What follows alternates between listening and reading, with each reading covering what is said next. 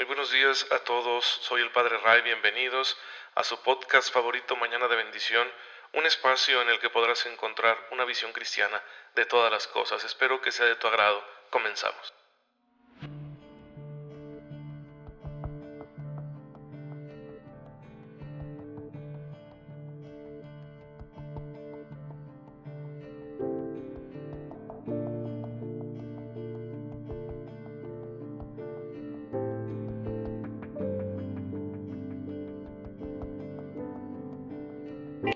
Pues sean todos bienvenidos a este su podcast favorito, Mañana de Bendición, con el Padre Ray. Les envío un fuerte abrazo y un cordial saludo a todos ustedes que tienen la bondad, la amabilidad de escucharme mañana con mañana para recibir este mensaje que se inspira en la palabra de Dios y en la bimilenaria fe de la Iglesia. miren que hoy en sábado la Iglesia nos invita a recordar a la Virgen María. Todos los sábados tenemos esta devoción, es una manera que la Iglesia usa para que estemos recordando a María Santísima, porque ella forma parte muy importante de la vida de su Hijo y por lo tanto del proyecto de salvación. Así que por eso lo hacemos. Siempre los sábados los dedicamos a la Virgen María, como los viernes están dedicados a la pasión de Jesucristo nuestro Señor, los jueves están dedicados a su presencia eucarística, etc. Cada semana la iglesia la va adornando, ¿sí? Para que nosotros tengamos una vida rica de fe con todos estos signos, devociones, invitaciones que nos hace la iglesia. Pero además, el día de hoy celebramos a Santo Tomás de Villanueva. Es un santo muy interesante, su vida siempre me ha causado mucha admiración. Era un muchacho muy sencillo, muy transparente, nacido hacia finales del siglo XV en España y de una familia eh, acomodada pero austera a la que le gustaba practicar mucho la caridad con los más pobres, una buena familia católica. Y este muchacho aprendió ahí muchas virtudes, además era muy listo, muy inteligente, se fue a estudiar a Alcalá, donde existía una de aquellas antiguas universidades de la iglesia, y bueno, pues ahí adquirió mucha ciencia, llegó a ser eh, profesor en esa misma universidad, se graduó en varias materias, incluida la teología, y después ingresó con los frailes agustinos, porque él deseaba llevar una vida apartada, de silencio, de mortificación y de austeridad. Pero era tan inteligente y tan buen predicador que no lo dejaron en paz. Sí, siempre estuvieron pidiéndole que realizara diversas tareas en su misma orden. Luego Carlos V, sí, el de los chocolates, el emperador, pues lo mandó llamar para que fuera su consejero y viendo ya en sus virtudes, el Papa le nombraría arzobispo y entonces pues ya no pudo descansar porque su vida se hizo demasiado pública y tuvo que ejercer un arduo ministerio, especialmente para que los cristianos de aquel tiempo retomaran una fe más auténtica y más sencilla, sin tantas eh, situaciones de acomodo al, al tiempo, ¿no? que esto siempre es una tentación que podemos nosotros tener. Y lo enseñaba con el ejemplo. Claro que predicaba muy bien, pero además solía ser muy austero hasta en el vestir. Cualquier regalo que le hacían terminaba siendo una limosna para los pobres, etcétera, etcétera, etcétera. Pues bien, un hombre desprendido.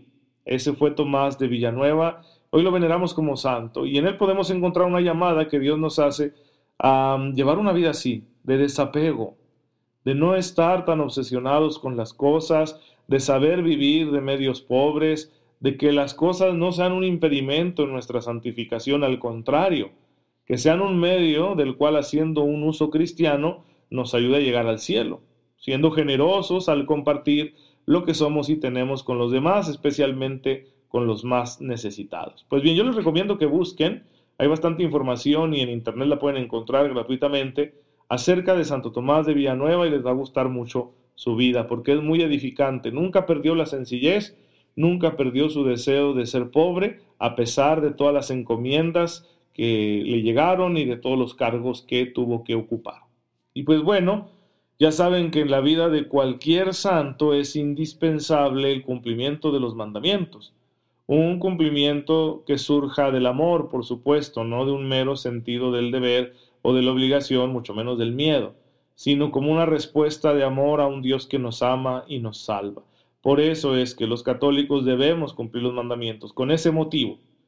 Y estamos analizando el tercer mandamiento de santificar las fiestas, estamos viendo su sentido, ya hablamos de por qué celebramos el domingo y cómo lo santificamos, especialmente eh, con la misa dominical, con la celebración eucarística que hacemos el domingo, ya hemos dicho qué podemos hacer cuando no se puede, etc.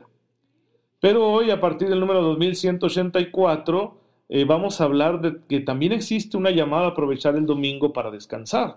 Es un día de gracia, es un día para relajarnos, para encontrarnos con nosotros mismos, para tener un tiempo de calidad con la familia, es decir, para atender otras necesidades que son importantes. Quizá no sean tan urgentes como salir a trabajar para ganar el pan de cada día, pero son importantes y hay que darles su lugar, hay que valorarlas. Entonces es necesario que también ese descanso lo vivamos cristianamente.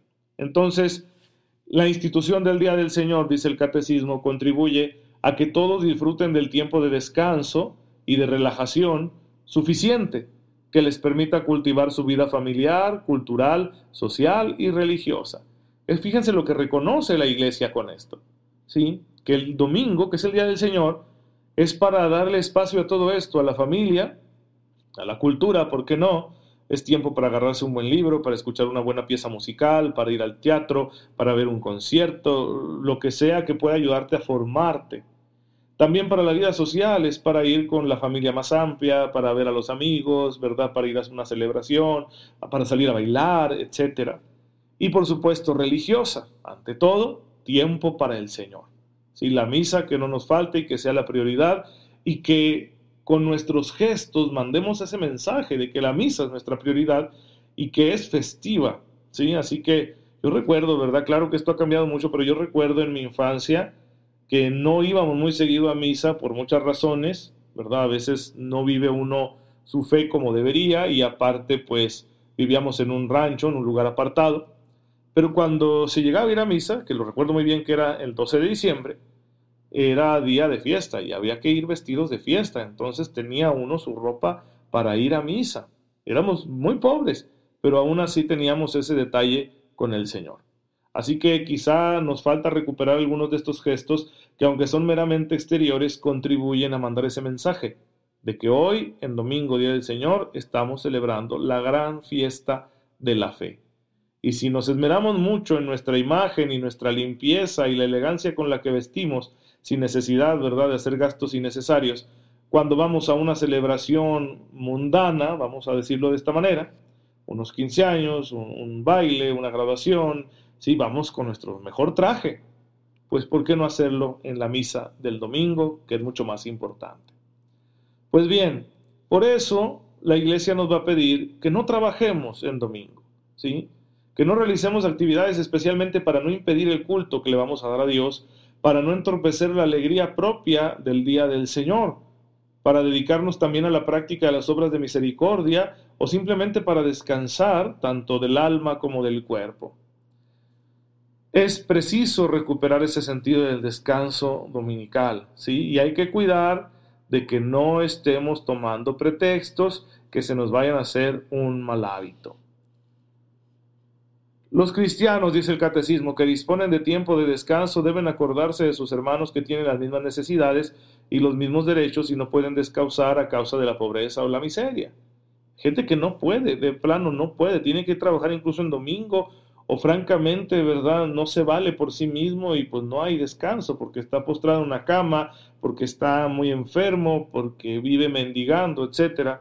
Pues, hay que acordarnos de ellos el domingo no sea solo un día festivo, no sea solo un día de, relajación o de reflexión, sino también un día de generosidad, de servicio. Y pues, por supuesto, sería muy bueno que creáramos una cultura que nos favoreciera, que nos moderáramos a la hora de eh, relajarnos, de buscar la relajación. Porque vamos a salir, vamos a salir a comer, vamos a, beber, ¿verdad? y cuidado, porque ahí podemos caer en muchos excesos. Claro que habrá, como ya lo hemos mencionado, personas que no pueden tomarse este descanso en función de que la misión que tienen en la sociedad es indispensable. Por ejemplo, un policía que está encargado de la vigilancia del orden público, pues quizá muchos domingos no va a descansar, porque tiene que realizar esa labor incluso en domingo, porque en domingo, a pesar de todo, vivimos una sociedad imperfecta, pueden suscitarse muchas cosas que requieran su atención Lo mismo sucedía con un bombero, un médico que se encuentra de guardia, etc. O como nos pasa a los sacerdotes, que si bien nuestro trabajo se identifica con el culto divino, pues en realidad el domingo solemos estar llenos de actividades religiosas y a veces no es el domingo el día de nuestro descanso y por eso tenemos que elegir otro día en la semana para descansar, pero es en función de lo que nos toca hacer dentro de la sociedad no por un pretexto, no porque yo esté organizando mi vida de manera que pues eh, decida perder el tiempo y eso entorpezca mi vida como cristiano al no darle el culto a Dios o al no descansar. Por último, dice el Catecismo en el número 2188, que estamos llamados en estos días de fiesta a dar un ejemplo público de oración, de respeto y alegría y a defender esto, ¿sí? Defender nuestro derecho a orar, alegrarnos, a descansar. Hay que tener cuidado porque en ocasiones puede que sean las leyes civiles las que nos impidan eh, realizar este derecho que tenemos. Y en ese sentido hay que protestar contra leyes injustas. Si existiera una ley aquí en México que nos obligara a trabajar el domingo, bueno, pues tendríamos nosotros que presionar para que esa ley se cambiara. Todo esto, hermanos, también tiene una, un propósito, perdón, se me lengua la traba, tiene una intención escatológica. ¿Qué queremos decir con la palabra escatológico? Tiene una referencia hacia las cosas últimas, hacia el día final, hacia el juicio, el cielo, la vida eterna. ¿Por qué? Porque nuestra fiesta y nuestro descanso aquí en la tierra son como un sacramento de la fiesta y el descanso que hay en el cielo. Así que al participar aquí de la fiesta y del descanso, estamos nosotros ya como adelantando el gozo que habrá en el cielo, donde todo es fiesta y todo es descanso.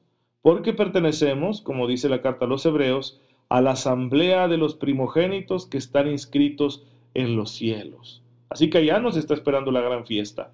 Y para poder llegar a ese día, a la gran fiesta de la redención, de la vida eterna, de la gloria de Dios, del banquete de bodas del Cordero, es preciso que aquí aprendamos a vivir nuestra fiesta, la fiesta de la fe, que es principalmente la Eucaristía en un sentido estricto, pero en un sentido amplio es toda la liturgia y toda la vida cristiana.